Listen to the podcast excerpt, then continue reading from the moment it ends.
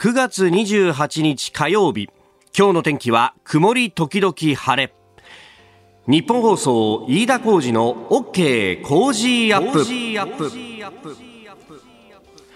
朝6時を過ぎました。おはようございます。日本放送アナウンサーの飯田浩二です。おはようございます。日本放送アナウンサーの新業一華です。日本放送飯田浩二の OK 工事アップ。この後8時まで生放送ですえー、有楽町日本総屋上の温度計18.4度。朝方はねちょっとひんやりかなという感じなんですが。そうなんですよね。ね。えー、昼過ぎになってくると、まあ、気温が上がってきてということ、はい、今日はですね、まあ、東京都心25度まで上がる予報になっていますね。昨日とほぼ変わらずという、ね、そうですねあまり変わらないですね。ただやっぱりこの朝の時間帯とあと夜はやっぱりぐっと冷えますので羽織るものあった方が安心ですね。ねえ、うん、本当。あのジャケットを着てくると、まあ、昼間はちょっと暑いなという感じになるんですけれども、はい、ね。えー、ちょっと着るもので調整しなきゃという感じとあと夜寝るときにね何かけて寝たらいいんだろうねっていうね。ねえー、あとこう窓を開けていいものかいけないものかみたいな、はい、結構ね昨日の夜なんかも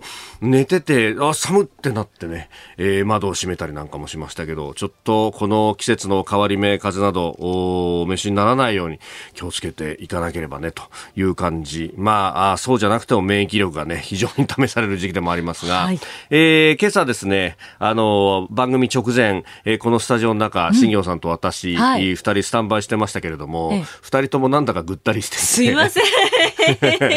まあ、事さんは、あの、先週末の特番の疲れもありと。いやちょっと今日はなんか、なんでしょうね、眠くて仕方なくて、うん、原稿の下読みをしながらガクンって何回か落ちてしまって、ダメだなと思って、ね、あの、直前にちょっと5分だけ寝ればすっきりできると思って、ちょっと寝たんですけど。本当自分がどこ読んでんだか分かんなくなるっていう瞬間がね。そうなんです私もあの、昔、泊まり明けでニュースを読むっていう時にあったし。ありました、うん、ああの、本番中にも、こう、まあ、震災の時だったかな、もうずっと特番特番でやってた時に。ずっと起きているとそうですね。そうそうそう。もう、隣でニュースデスクがニュース読んでるところでクッと寝ちゃって。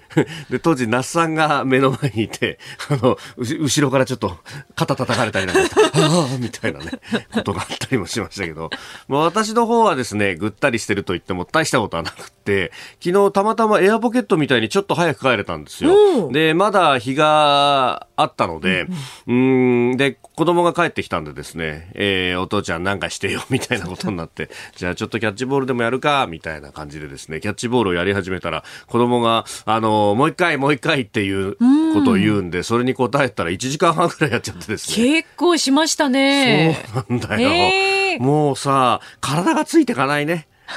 もう腕とか、はい、あとふくらはぎとかが、こうなんとなくこ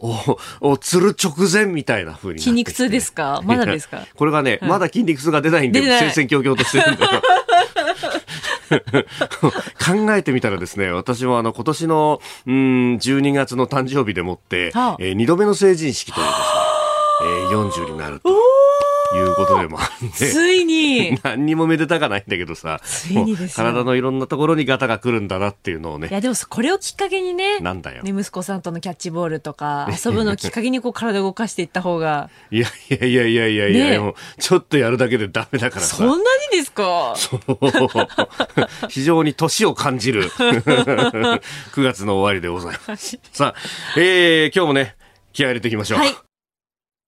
あなたの声を届けますリスナーズオピニオンニュースについてのご意見ぜひお寄せください。この OK 工事アップはリスナーのあなたコメンテーター私田新行アナウンサー番組スタッフみんなで作り上げるニュース番組です、えー、今日のコメンテータージャーナリスト長谷川幸宏さん、えー、6時台6時30分過ぎからご登場です、えー、まずは立憲民主党が昨日発表した衆院選に向けた経済政策について、えー、そして7時台ですが緊急事態宣言解除へというニュース、えーえ、次期サイバーセキュリティ戦略案、え、それから韓国の裁判所が三菱重工の資産売却命令というニュース、え、そしてニュースキーワードのゾーン7時30分頃は共同富裕。え、中国習近平政権の、まあ、一つのキーワードであります、え、そしてスクープアップのゾーンではそう自民党の総裁選挙についてまた詳しく掘り下げてまいります。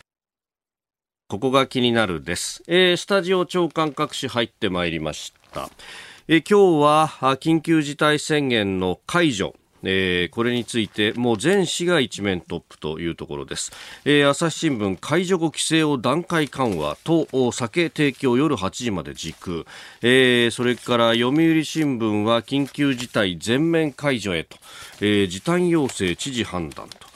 それから毎日新聞も宣言まん延防止全面解除酒提供段階的緩和と。いうことが書いてあります。産経東京。それから日経もですね、えー、今日は一面トップすべてこれというところなんですけれども、えー、メールでもいただいております。草草さん。この方は西東京の方ですね、えー、緊急事態宣言の解除後飲食店の種類の提供お酒の類の提供について、えー、時間を制限して可能とのことですが法的根拠はないんですよね、えー、昨日末延さんもどこの知事も責任を取りたくないから引き締めだけはするとおっしゃってましたが同感です。お願いばかりして何の対策も取らない国国や地方自治体いい加減にしろというふうに、えー、怒って、えー、いらっしゃいますけれども非常に大切な指摘で法的根拠はない。法的根拠はないんだけど新聞の一面トップにこうやって載ってくると世の中の雰囲気としてお酒は8時までしか提供できないんじゃないかというようなことを誰しもが思うというですね、えー、法律とそうではない世の中の空気の二重基準みたいなものをこれ率先して作り出そうとしてはいないかねとうんいうことを非常に思うところ。で、えー、あるということだし、まあ、それ飲食店関係の方が一番怒ってるところでですね、だから、あのまあ、こういうことがあると、じゃあ、その、そもそも緊急事態宣言も何も出ていないような都道府県の盛り場であっても、えー、お酒の提供はなんとなく自粛しなきゃなんないみたいな空気で自粛をしてると。で、あの、ただそれは、あ自分たちの判断での自粛だから、全く協力金等々も出ないで、ただただ損をするみたいなことが起こるっていうのは、これは、あのまあ、憲法に規定があるというよりは、憲憲法から解釈で導き出されるところではありますが、各国で基本、まあ、あの、大きな人権の一つとしてね、言われている、いわゆる営業の自由というやつを一方的に侵害されているにもかかわらず、それに対して、誰も指摘をほとんどの人がしないと。これ、あの今年の憲法記念日にもですね、各紙が、憲法に関して議論をするんだけれども、そこにはですね、えー、まあ、あの、マイノリティの権利だとかそういうところは言うんだけど、これ経済的に、まあ、あの、声を出せども出せども聞いてもらえないという意味で非常に、まあ、マイノリティ的な扱いを受けている飲食店の方々がですね、結局、あの、ほとんど、その、保護もされないという。で、しかも、まあ、実質的に違憲状態なのかもしれないということが続いているにもかかわらず、議論もされないっていう。で、えー、顧みられずですね、えー、世の中の雰囲気的に、えー、ずっとずるずるいくっていうのは、これは果たしていいことなのかって、まあ、ここで何度もですね、言ってるところなんですけれども、ね、非常に疑問に思うところで、えー、あると。えー、一面トップがこうやってですね、えー、揃いも揃ってというあたりに、えー、何か空気で縛るというところの怖さを、感じはしませんかというふうに思います。いや、本当ね、そう、昨日末延さんも言ったけど、ビール取り上げられて久しいと。いう話で、えー、えー、そういえば生ビールも久しく飲んでないよなと。いや、もちろん缶ビールだって美味しいんですよ。美味しいんですよ。今美味しいものもいっぱい出てるしね。ただ、やっぱあの喉越しとかっていうのは、あの泡のつぶつぶを作るために、ね、えー、それこそ銀座のライオンとかビール継ぎの伝説的な職人さんがいてですね、いや、この人のビール、継いだビールはうまいんだよっていう、なんか、そういうところのね、あのこの繊細な食文化みたいなものって、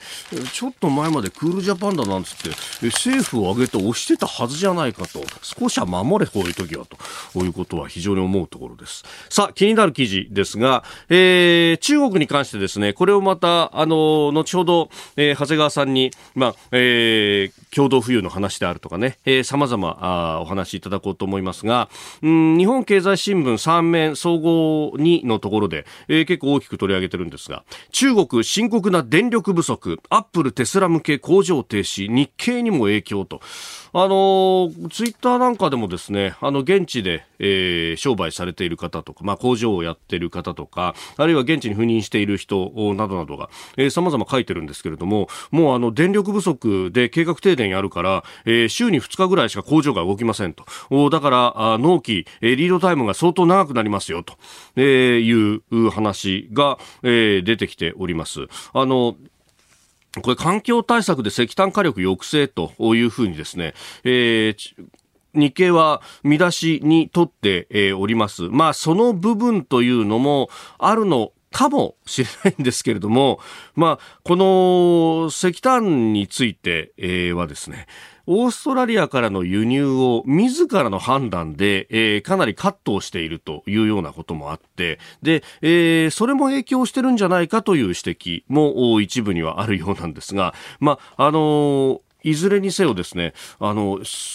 環境対策が原因でこんなに電力不足に全国的に陥るのかと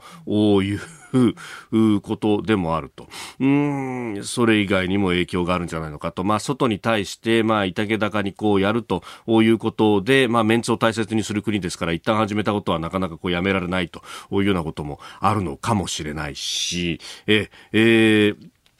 まあ、いずれにせよですね、こういうところにも、うん、中国リスクというものがあるんだな、ということを非常に感じさせるニュースでありました。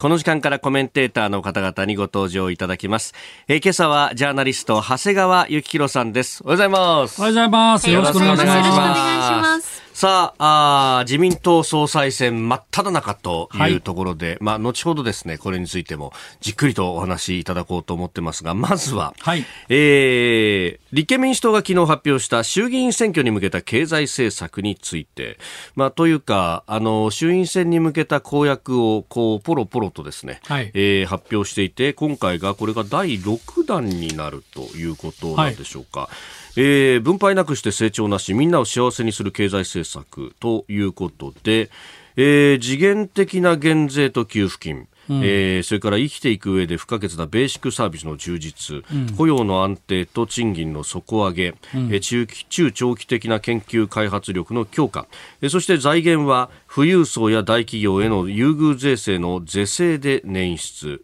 所得再分配の強化というふうに掲げられております。いやー、素晴らしいというか、よろしいんじゃないですかね。よろしいんじゃないでしょういや、もう立憲民主党らしくて、あのこのぐらいね、はっきり言ってくれた方がね、はい、あの選びやすいですよ。いや、選び、選ばない選択も含めてだけど、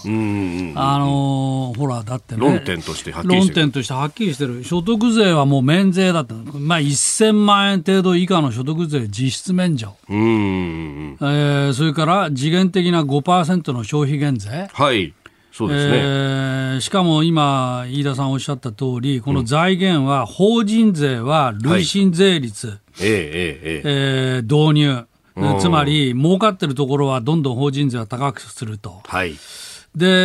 えー、所得税の最高税率は引き上げると。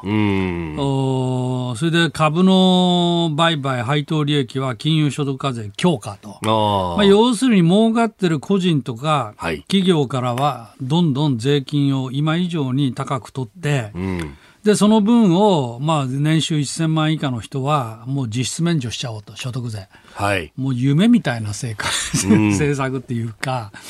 あのまあ、これまでもね、分配重視だったわけだけど、はい、枝野さん、枝野民主党になって、ええ、うん、もういよいよ、この本質的なっていうかね、まあ、地金が出たなと。いうふうに思いますね。えー、まあ私は全く反対ですよ。えー、賛成しないけど、はい、分かりやすいという意味では、うん、まあいいかなと。うんまあ、これね、財源の部分は、えー、まあ、次元的な5%の消費税減税に関しては国債でやるということを、はい、昨日の、はい、あの、会見の中ではそういうことをおっしゃっていたようですが、はいはい、まあ、それ以外の施策に関しては、うん、この、まあ、お金持ち、うん、えー、に対しての、まあ、税負担の強化と。いう形でやると、まあ、これが実際のそのマクロ経済全体として回っていくかという話になってくるわけですかね、うん、まあ、彼は要するに分配が大事で、はい、分配がちゃんと回ればね、それもらったサラリーマン、まあ、サラリーマンが多いと思うけど、えー、それが消費に回るんだと、まあ、こういう持論なんですよね、はい、このことはもう前からずっと言ってます、いろんなご町長でも。あだから政策、経済政策としては、非常に大きな論点は、はいはい、分配が先か、それとも成長が先かなんですよ。でまあ、世界の多くの国は、とりわけ先進民主主義国は、まず成長が先で、はい、その後分配だということだけど、はい、この、まあ、左の人は、この民主党も含め、立憲も含めてですね、えー、分配が先だと、うん、まあ、その一番極端な例が中国ですよ。えー、まあ、中国については後でね、ゆっくりやると思いますけども、はいうん、で、それを、そういうもともと体質だったんだけど、その地金がね、うんいよいよこうやって1000万円以下はもう税金取らないとかさ、はい、まあ、非常に明確になってきてるよねと。だからぜひね、ここ議論したらいいんじゃないかと思いますよ。はい、そういう、そもそもどっちが先なんだと。いう話も。はい、まあ自民党で言えば、岸田さんなんかも分配重視論者ですよね。はい、えー、えー、で、だから、あの、枝野さんも時々言うんだけど、私こそが本当は宏池会のね、うん、あの、後継者で、ええ。ー、保守の、保守なんだと、うん、要するに池田隼人以来の宏池会の、伝統を継ぐのは私だと、まあ、こう言ってるわけですでしょ？でも、所得倍増計画って所得倍増っていう名前の通り、まずパイを増やすことを 成長先だったような気もしますけど、ね、まあ、もともとはね。いや、だから、あの、非常にレベルが低いときには、まず成長しないことには話はならないよと、はい、話にならないと、えーうんで、それは私は今でも変わりないし、まあ、世界の主要国の合意というのは、やっぱり成長重視で、はい、えー、その次に、まあ、分配どうするかっていう話だとは思いますけども、はい、おまあ、そういう経済政策の一番基本的な論点をあのはっきりさせたと。はい。いう意味では、これは議論がね、うん、できるから、うん、あ私はいいことだなと。思うんです、えー、私自身は賛成しないけど、でもこうやって論点が明確になってくるってことは、まあ、結構なことだなと思いますね、まあ、ここから派生して、そうすると、じゃあ、その金融緩和と財政政策ってものをどうするんだという話にもなってくるし。そうそう。うん、分配が先だったらひょっとするとそれはやるのかやらないのかっていうのは、まあ、議論分かれるかもしれませんもんね。そうですね。うん、あのー、経済政策、財政政策も分配重視でいけば、はい、あこうやって金金持ちから税,、税金を減減税を取ってですよ、はい、減税にあじゃなくて税金を取って。取って、はい、取ってそれでそれを、まあ、うんうん、弱者に、はい、えー、分配するということだから例えば社会保障とか失業給付とか、はい、あここにも出てくるけど最低賃金,、最低賃金。を引き上げるとか、はい、まあ、こういう政策に使っていくと。まあ、いうことになってくるんでしょうね。うえー、まあね、そもそもそのアベノミクスの検証の部分で非常に批判的であったと、金融緩和や、えー、あのやるのはよくなかったんだというような結論が出ていたところなんで、えー、立憲民主は。えーまあ、今は要するに世界中どうでもコロナだから、うん、この2年ほどは経済政策のそういう本あの本質的な議論というよりかは、はい、まあ、コロナ対策どうするで、もうはっきり言ってもうばらまかざるを得ないということになっちゃって、まあ、それがおろそかにされてきましたけども、はい、これからコロナがまあ一段落してくれば、この話にもう一回戻るわけですよね。その時にじゃあ成長の源泉ってどこに求めるんだと、まあ、この話になって、結局企業とか、はい、それからまあ国際国際協国際的なグローバル展開の中でやるのか、それともトランプ氏が明確に言ったように、例えば一国主義みたいな話もあるし、はい、ということで、原理的な、ね、議論ができ、うん、これからもう一回コロナ後は立て直していくと、はい、そういう局面になってくると思いますね。うんえー、まずは立憲民主のこう経済政策について、まあ、そこからこの先の議論というところをお話しいただきました。えー、この後ですね、7時台ですけれども、まあ、新型コロナ、緊急事態宣言解除へというニュースを取り上げますが、えー、これに対してですね、高橋さん、調理師62歳、川崎中原区の方です。えー、川崎のバス停の居酒屋の親父です。ようやく緊急事態が明けそうですよね。えー、当店ビールサーバーにはこだわりがありまして、冷蔵タイプ、かっこビール樽自体を冷やす、えー、というものなんで、早めに予備まで準備しなきゃいけないんで、1日の再開をを目指して昨日、生ビールの樽6本、3種類仕入れましたよと。注ぎ口もタンクからのライン、管も、えー、洗浄消毒済み、いざ再開なんですが、えー、昨夜は味を確かめるため、特権として試飲をいたしました。やっぱり生ビールはうまい。いいな秋になってもうまい。うまいですか。ね、やっぱり。と言いつつね、これだからこうやって準備に仕込みに時間がかかるわけですよね。う、ん。まあその辺をね、えー、考えると何か飲食店にばかりというようなね、ねえー、ところもあったりもいたします。また、えー、他にもですね、えー、いろいろといただいておりますが、白鵬関の引退について、はい、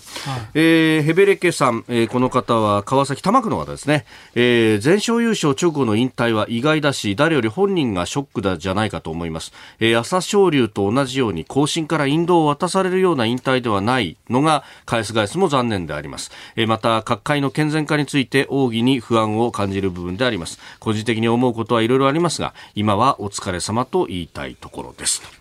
いただきました。まあ、あの、相撲のことより、この人のこの言動をね、はい、万歳やってみたりさ、ああいう言動がね、ちょっとね、いかにもね、国技なんでしょ？まあだからさ、そこのところがちょっと釈然としないよね、はい、しなかったよね、うん、最後まで。うん、まあね、あの、双葉山に並ぶかっていうような60連勝を超えてというところね、あのぐらいの時期は非常に貧困旺盛な横綱じゃないかっていうようなね、まあ、あとは本当になんかやりたい放題みたいな感じがしたよな。うん。この一人横綱で引っ張ってこなきゃなんなかったっていうところだとか、まあ、なんだかんだ14年にわたってえー、というねね。話もあるようであります。ここでポッドキャスト YouTube でお聞きのあなたにお知らせですお聞きの配信プログラムはニッポン放送飯田浩司の OK Cozy up の再編集版です。AM、FM ラジオ、ラジコ、ラジコのタイムフリーではニュースだけでなくスポーツの最新情報やエンタメ情報医師が週替わりで登場健康や病気の治療法を伺う早起きドクター。さらに黒木ひとみさんの対談コーナー朝ナビなど盛りだくさんです。ぜひ AM、FM ラジオ、ラジコ、ラジコのタイムフリーでチェックしてください。あなたと一緒に作る朝のニュース番組飯田浩司の OK Cozy up。日本放送の放送エリア外でお聞きのあなたそして海外でお聞きのあなたからの参加もお待ちしています。あなたと一緒にニュースを考える飯田浩二の OK 工事アップ、えー、まず速報が入ってきました、えー、韓国軍の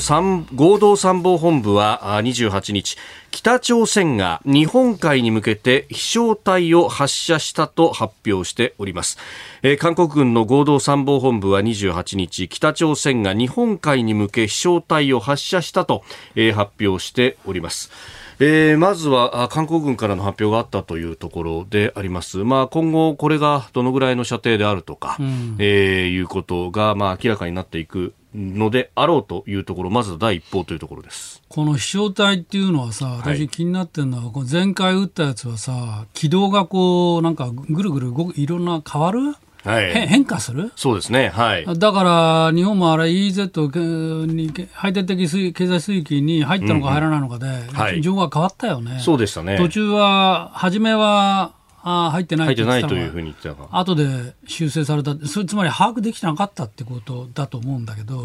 そこのところがちょっと気になるな。その技術革新がどれくらい進んでるのかね。うん。まああのね、えー、どのぐらいの射程でというところでもありますが日本海に向けてということであるとなるとまあしゃあの飛距離としてどこまで、えー、えー、とまあ1000キロ前後と、えー、これあれですねあの弾道ミサイルの実験はやらずに、はい、こう、はい短い射程のものをいろいろこう撃ってきているっていう、はい。はい、これ、まあ、アメリカの様子を見ながらということになってきます、ね、まあ、アメリカと、まあまあ、要するに全然これもこのところ相手にされてないから、はい、あもうちょっと私のこともね、気にかけてよっていう、そういうメッセージだとは思いますけども、まあ、それにしても今のその技術が、はい、そういうふうに進展しているとなると、うんうんうん、それが本当になったときに、日本がどう対処するのか、はい、まあ、俺から自民党総裁選で、はい、えー、そこも議論になってますけど、そういうのをどう探知して、どういう対応、防御体制が取りうるのかどうか。はいあそれはね、検討しなきゃいけないですよね。うん。まあ、イージス・アシュアをこう取り下げたというこの日本、どうしていくのかというあたりですよね、まあ、あの船に乗せるとかっていう話も出てるようですけども、はい、もうそれも含めてどうするのか、それから、まあ、あの捜査線で出てた敵基地攻撃能力とかね、はい。えー、そもそもでも探知できないと話にならないよね、この間みたいに失敗、一回探知できなかったわけだから。だから終わってからやっぱりこっち来てましたみたいな話だと、はい、これはもう全然だめなんで、じゃあさあどうすると。いうところが一番の問題じゃないかしら。うん、まあ鉄道から撃ったりとかそういうこう、ね、まああれはなんか失敗したらしいけどね。ええー、いろいろなものをこう試そうとしているということですね。はい。えー、まずは速報をお伝えしました。ではあ取り上げるニュースはこちらです。緊急事態宣言解除へ政府は東京など19の都道府県に発令している緊急事態宣言と8つの県に適用しているまん延防止等重点措置について9月30日の期限で全面解除の方針を固めました。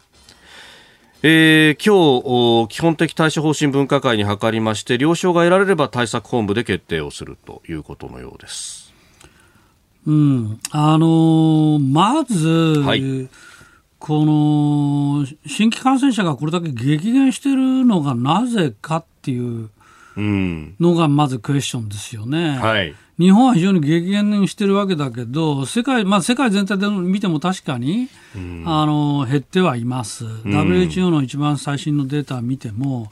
あの減ってはいるんですけども、はい、日本ほど極端に減ってるかというと、まあ、それほどでもないそうですね、まあ、日本は第5波ですけど、うん、世界全体で見ると第3波で、はい、まだまだピークは過ぎたけども、うん、おまだ安心はできないよねっていうレベルで、まあ、これからリバウンドする可能性も十分あるだから世界の常通で見ると、まあ、そんな感じ、うん、えー、なので、はい、まあ、日本が激減してるからといって、うん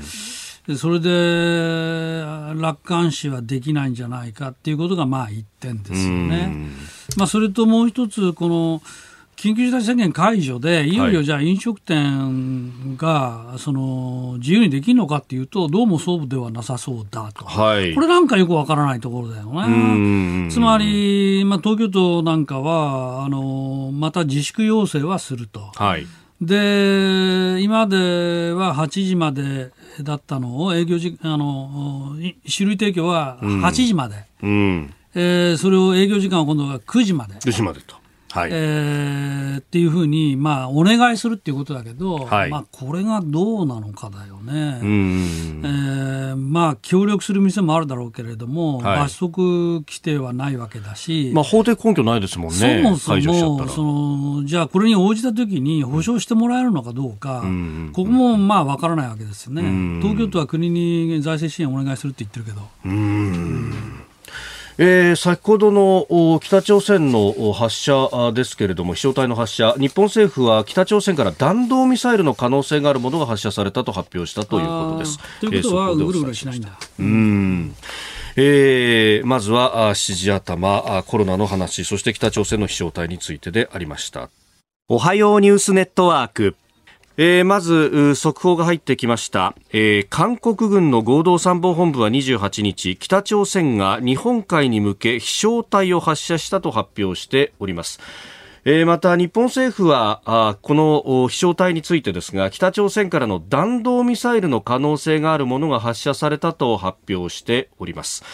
えーまあ、韓国の側からは飛翔体であってどういったものであるかというのはまだ詳細出てきていませんが日本政府側は弾道ミサイルの可能性があるというふうにまあ、これはその飛んできたものの、はい、えー、航跡を分析すれば、うん、まあ、弾道なのか、うん、あそうなのそうでないのかが分かるけども、はい、まあ、弾道ミサイルということであれば、まあ、これまでも例があるから、えー、あの対応しうると思うけど、うん、前回この間発射したのは、はい、要するに途中で軌道が修正変わる、はい、変化するもので、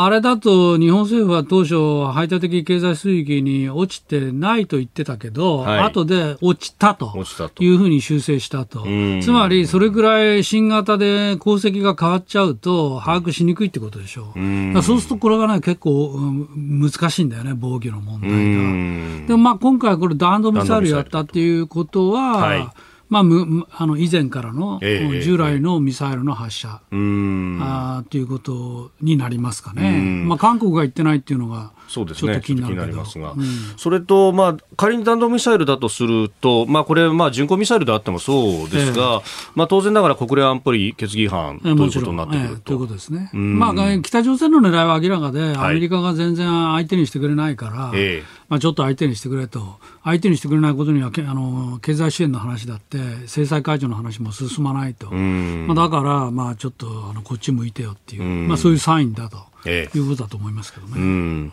で今回、この、まあ、仮に弾道ミサイルだとすると、まあ、かなり射程が、はい。はい、巡航ミサイルより長くなる。長い。日本にとってのリスクがより高い、い。ええ、うん、あるいは高高度に打ち上げた可能性も、ね、となると、日本列島を超えてしまう可能性だって、まあ、なくはないと、まあ、ただ、日本海に向けてっていうことが言ってるから、ね、まあ、今回のマナーものはまあ短いんでしょうね。うん。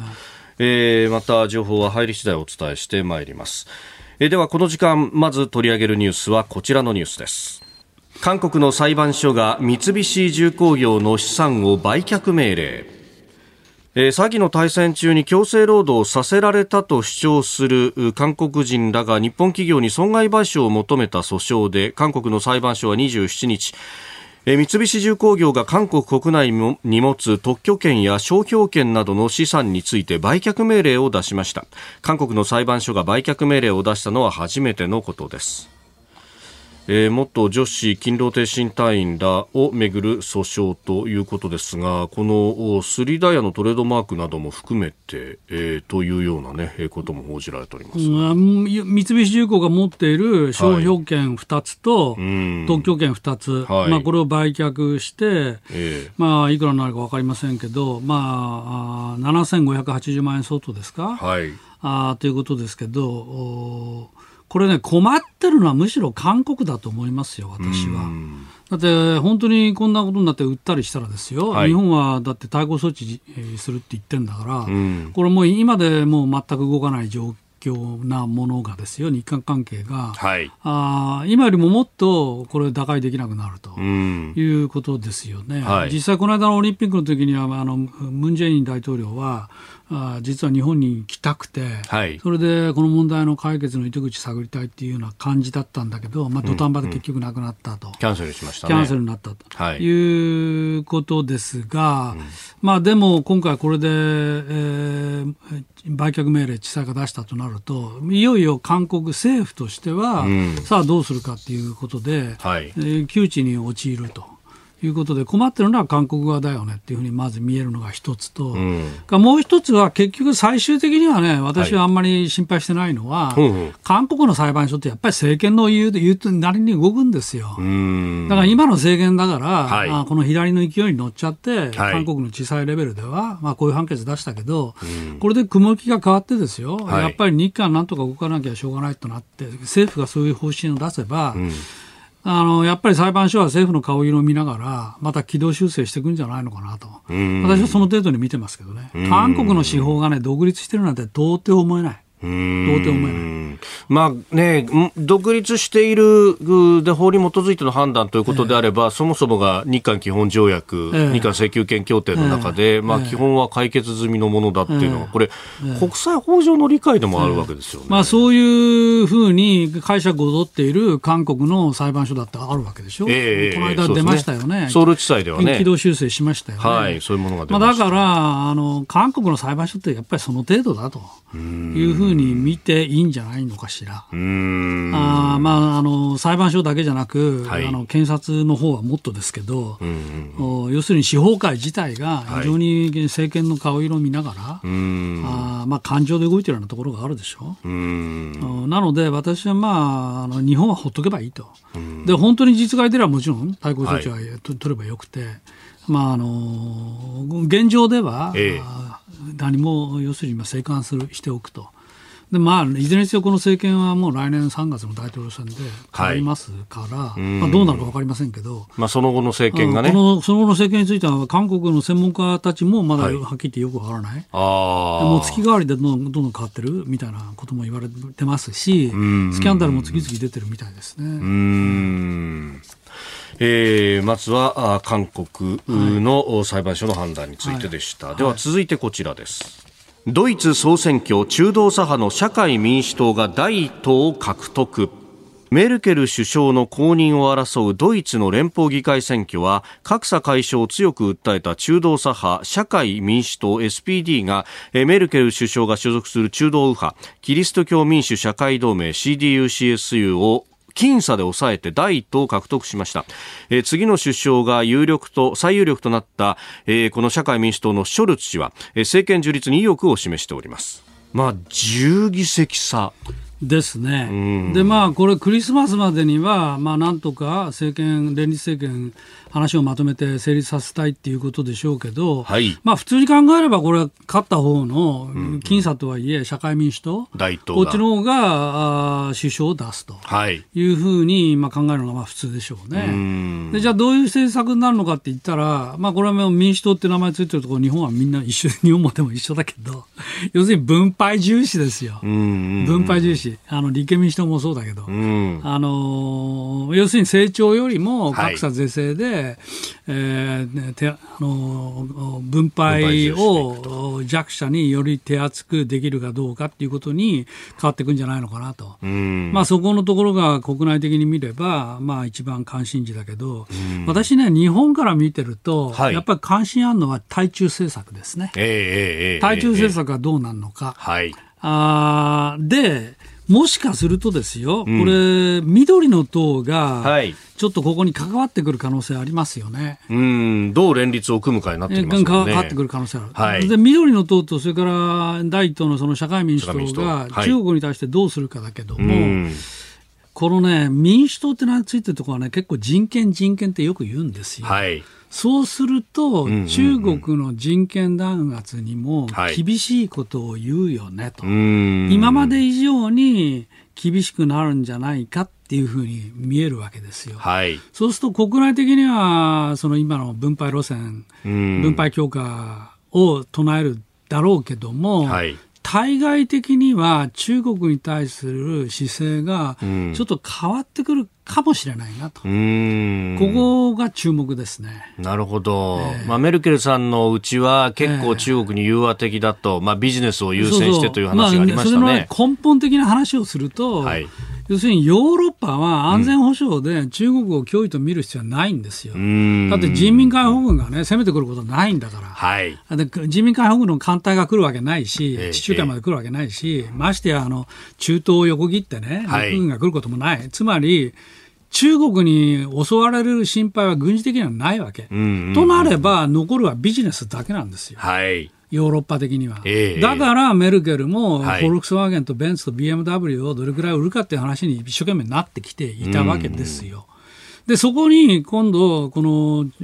社会民主党が力を持って、はい、人権はどうなんだっていうことになると、例えば新疆ウイグル地区で作ってる、その綿がどうはい、どうする、コットンどうするとかね、えー、まあ、半導体どうするとかね、まあまあ、こういう話も、これから大きな焦点になる可能性はあるね。あましてや来年ほら、北京五輪でしょ。そうですね。北京五輪はナチスドイツの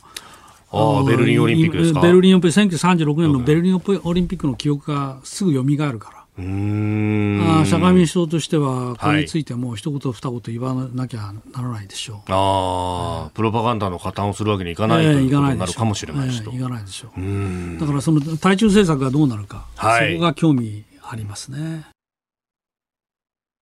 えー、今朝のコメンテーターはジャーナリスト長谷川幸宏さんです。引き続きよろしくお願いします。はいお願いします、えー、防衛省自衛隊のツイッターの公式アカウントがありますが北朝鮮から弾道ミサイルの可能性があるものが発射されました。続報が入り次第お知らせしますと書き込みがありました。先ほど7時19分のことであります、えー、政府防衛省側も弾道ミサイルをこれ確認しているということですねということは、奇跡が、功績がもう確認できたということですね、うん、そういうことになりますよね、こうしてね、えー、オフィシャルに発表があるということですからね。はい、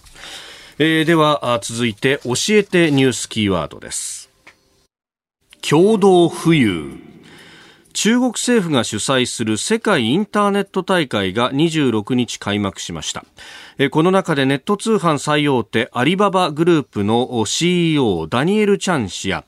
えー、電子機器メーカーシャオミの CEO ライグン氏は、えー、習近平国家主席が掲げる共同富裕の理念を支持しました。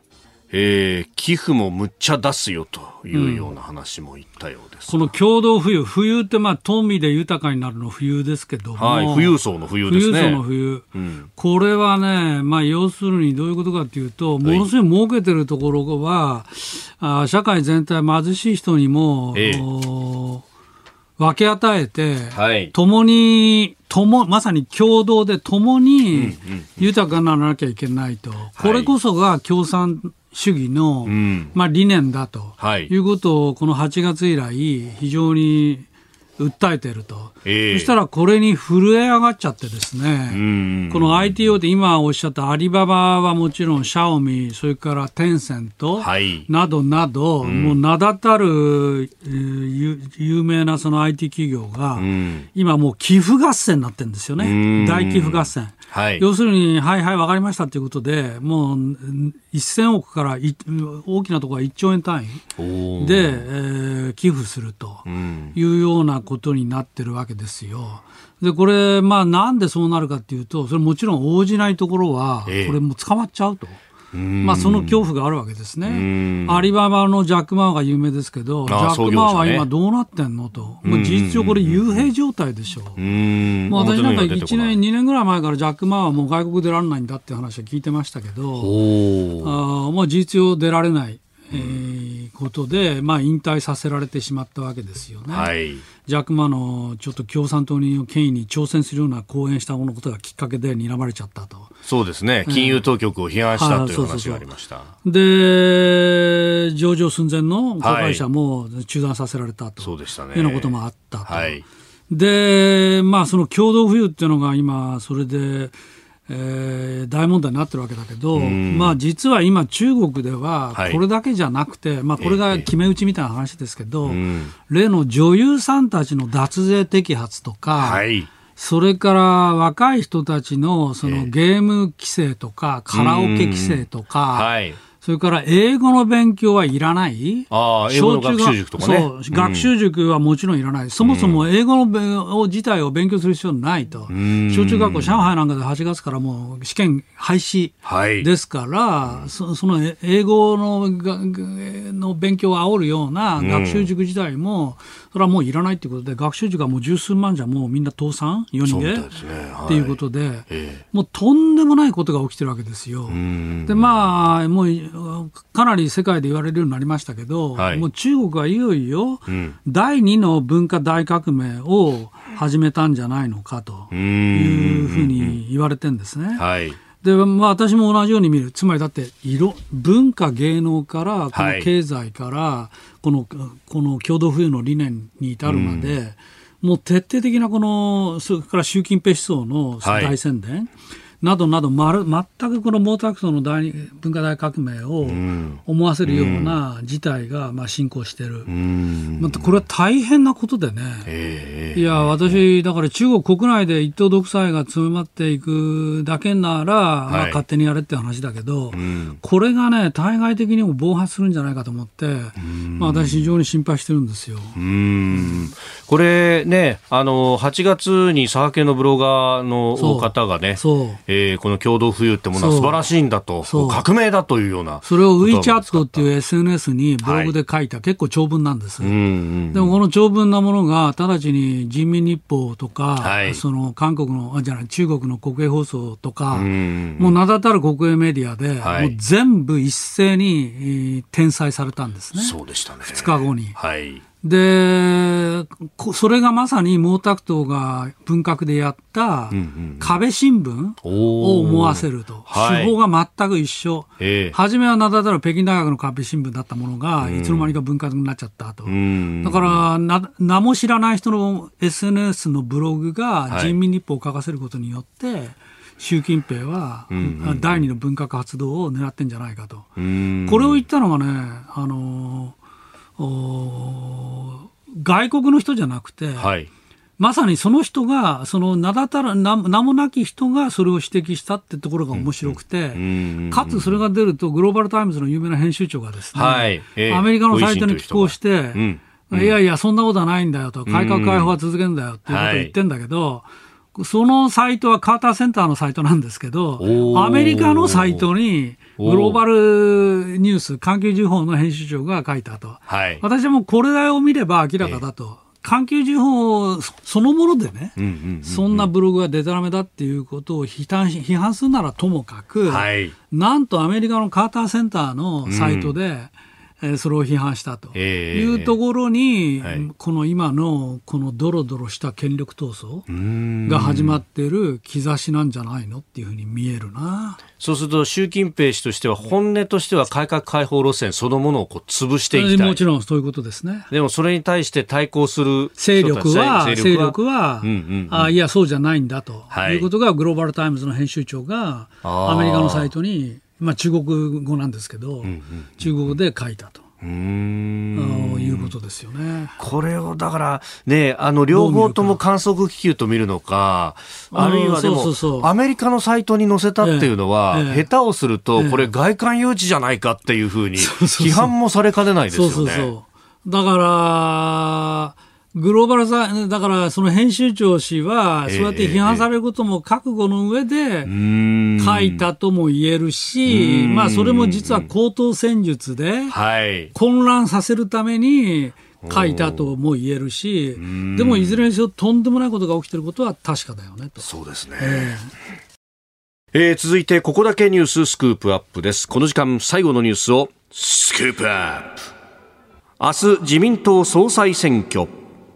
自民党総裁選挙は明日党所属国会議員による投票が行われ党員党友票と合わせて即日開票されます。新総裁は30日にも新たな党執行部を発足させ10月4日に新内閣を組閣する見通しです。まあ、決選投票になるんじゃないかということを言われていて、うん、そうね、まあ、各紙、はい。えー、皆さんあの、終盤情勢を予想が出てるんですけども、えーまあ、読売新聞とか、あの産経系のその正論、はい、なんかの調査でも、大体傾向が一致してて、うん、まあ、河野さんが今のところ1番、はい、2番が岸田、3番手が高市さん、えーまあ、ざっくり言うとこういう感じなんですけども、うんまあ、その一番の河野さんといえども、残念ながら過半数には達しないと。はい、第1回の投票では。1回では。うん、となると、これは決選投票に行くなと。はい、で決選投票に行った場合、まあ、河野さん、岸田さんと仮になった場合は、うんじゃあ、高市さんの票はどうなるんだろうか、うんうん、あるいは野田さん、はい、未定の人たちはどうなるんだろうかですけども、うん、これはまあ、高市さんはどうも岸田さんのところに行く可能性が高いよねと、えー、言われてますね。言われてますね。うん、なぜならば、あ安倍さんが高市さんを応援していて、安倍さんは、まあ、河野さんは阻止と。はい、いうことですから、まあ、そうすると、まあ、岸田さんのところに行くんじゃないのと、いうことになり、はい、そうすると2位3位連合が1位の河野さんを逆転して、まあ、結局、岸田さんがあ当選と。はい。いうシナリオが、まあ、メインシナリオですね。メインシナリオ。はい。で、メインシナリオじゃないサブシナリオはどうかっていうと、まあ、岸田さんは検討するも、高市さんが最後猛烈に追い上げ、はい、河野高市の、戦いになるっていうのが、まあ、サブシナリオかなと。あで、そこへ来て、じゃあ、その時の2位、3位連合どうなるんだっていうところで。とそうすると2位、3位の人が2位に入れるってことでしょうから、うんうんうん、まあ、それもすでに一部言われてますけど、ね、岸田さん票は結局高市に流れ。そうそう。あの、岸田陣営の、えー、あの、選対本部長やってる遠藤あ遠藤さんが、言ったんだっけ？ね、あの、産経がウェブ版で報じてましたけれども、ねえー、もし3位になった場合は高市票になるんだというような話が出てますもんね。まあ、だから、高市さん私たち応援してねっていう話だと思うけど、まあ、当然そういうことですよね。面白いだと思うけど、裏返しですよね。裏返しだと思うけど、ねまあその場合はだから高市総理総裁。はい。っていう可能性もあるよねと、まあ、これが裏シナリオかと、2番目のシナリオかということですよ。これだから安倍さんは、うん、いずれにせよ影響力が行使できる。その通り。だから結論は結局、うん、安倍さんはプラス、はい、あの、麻生太郎さんが、キングメーカーとして君臨すると。いうのが、まあ今回の総裁選っていう話になるんじゃないのかなと。2、3位連合勝った場合はね。ここが面白いのが、その麻生さんって、麻生さんの派閥から河野さん出てるはずなんですよね。そう、そう。でも、うん、それは致しかゆしで、河野総理総裁が誕生した場合は、事実上、麻生派は、世代交代を強いられるってことになっちゃうわけですよ。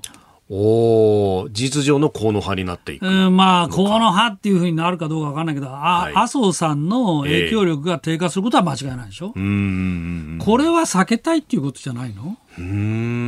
麻生さんとしたら。そこがあるわけですね。あるんじゃないのかな。うんまあいいかどうかは別として、えー、麻生さんとしては。はい、まあだからあんまりもともと応援したくはないし、まあ出るなら勝手に頑張れよと。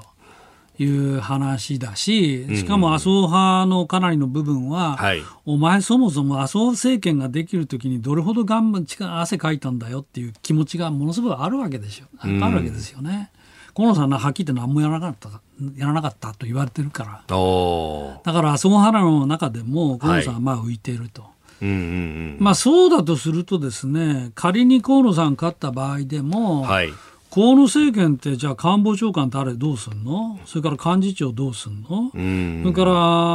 まあ、麻生さんとの関係はもちろんだけど安倍さんとの関係どうすんの、はい、と、まあ、そこら辺との関係がちょっと非常に難しくなってくるよねと。思うんですよね。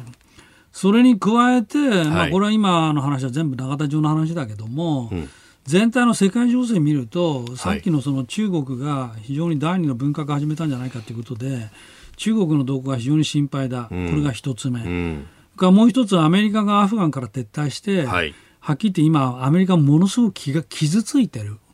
昇進昇進ですよ。はい。傷ついてる、ええ、そういう時に例えば台湾がで危機が起きた時にアメリカが来るのか来ないのか。私は来ないと見てるけど。台湾の場合は来ない。軍事介入はしない。うん。あのいや武器弾薬は補給するよ。支援するよまあ、それは、あの、台湾関係法等々、まあ、法律もね。武器弾がもちろんやる。ね、でも、海兵隊来て、バンバカ撃ちまくって、はい、自ら最前線立って戦うか戦わないよ。っていうのが私の見立てなんですけども、何を言いたいかというと、つまり、はい、その、台湾尖閣をめぐって、はい、緊張がこれまで以上に高まるんですよ。そうすると、新しい政権っていうのは、はい、その時にさてどうするかっていうのが、非常に問われるんですね。まあ、台湾有事は尖閣有事であり南西諸島有事であることは、まあ、まあ、地理的にも近いし、もう自明ですよね。でも、その時に日本がどうするかってシナリオは全くないから。うんないから。頭の体操はあるけども、そんなもん決められた、あの、こうやって対処しますなんていうものはないからね、事実上今。だから、起きてから、あの、泥軟式に対処するなんていうのは、もう失敗は決まってます。えー、これ、軍事のプロたちはもう全員口を揃えて言うけど、うん、危機対応っていうのはもう全部段取りだとすべて。はいえー、段取り8部って言われてて、えー、事前の段取りに沿ってやっていけて、初めてどのくらい対応できるかって話だけど、今、段取りがないんだから。と、はい、いうことは失敗するってことですよ。っていうところに、この河野政権っていう、なんか非常にうまくいくのかいかないのか。しかも党内基盤ははっきり言ってないでしょう、うん、非常に薄いでしょう、うん、うん、そういうことがまあ問われるわけですね。まあこれは岸田さんになった場合でも大して変わらないけども、はい、まあ岸田さんになった場合はこれ安倍さんが相当裏で支援することは間違いないんで、ん。もう一部で安倍さんが入閣するのかしないのかみたいな話もね、はい、取り沙汰されて質問も出てるらしいんですけど、まあ私は入閣はしないと思うけど、ええ、そうだとしてもまあ影響力が相当発揮するんじゃないでしょうか。おえーまあ、派閥の会長になるのかどうかも含め、どういう形になるのか。まあ、そこはないそれ会長になるでしょう。うん、安倍派にして、えー、そして、えー、そこから影響力と。えー、ただ、まあ、安倍さんごご自身が政権やるわけじゃないんで、うんこれはね、うん、要するに今問われている、その、とりわけ安保の問題での課題がものすごく大きくて深刻なので、うんそういう時にこの政権がどこまで対処できるのかできないのか非常に心配ですよね。まあ、はっきり言って暗いんですよ。暗い暗い見通しが。アメリカが頼りにならなくなってきたから。はっきり言って、はい、アメリカも今、バイデン政権も国内でものすごい批判されてるからね、えー、このアフガン撤退に関して。アフガンの問題で。えー、だからそういう時に今誕生する政権なんで、はいえー、まあ心配だし、まあ、まあアメリカアメリカはもちろん、うん、つい最近の話で言えばイギリスとオーストラリアと原子力潜水艦の話でそうです、ね、新しいオーカスとか言ってますけど、はい、あれは要するに自分たちの責任を軽くしたいってことでしょ、うん、ああ源泉やるからオーストラリアに頼むぞっていう。もうがももっと頑張ってやってくれよねっていう。そうするとアメリカが一段と前に出ていくって話じゃなくて、もう共同負担しようよっていうことでしょ？それを日本でも同じようなことにまあ、なるなる。そういうことです。ただ日本はじゃあ源泉持てるかというと、えー、私は持つべきだと思うけど、うん、例の陸奥の冬問題があるからね、はいえー、陸奥が原子力で故障しちゃってさ、あの海の上ふらふらふらふらね、はい、行き先もなくさまよったっていう経験2回経験あるし、はい、それからそもそも原発に対するアレルギーもあるしだから源泉なんて話は当分ないよね。なので、まあ、非常に厳しい政権になるよね、と。えー、明日自民党総裁選挙、まあ、そこからその先の日本というところをお話しいただきました。今朝もポッドキャスト YouTube でご愛聴いただきましてありがとうございました。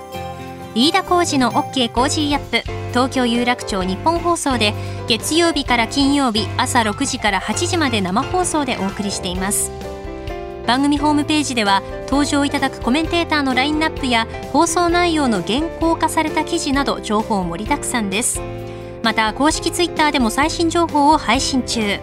さらにインスタグラムではスタジオで撮影した写真などもアップしています。ぜひチェックしてください。そしてもう一つ飯田浩二アナウンサーの「夕刊富士」で毎週火曜日に連載中の飯田浩二の「そこまで言うか」こちらもぜひご覧になってみてください。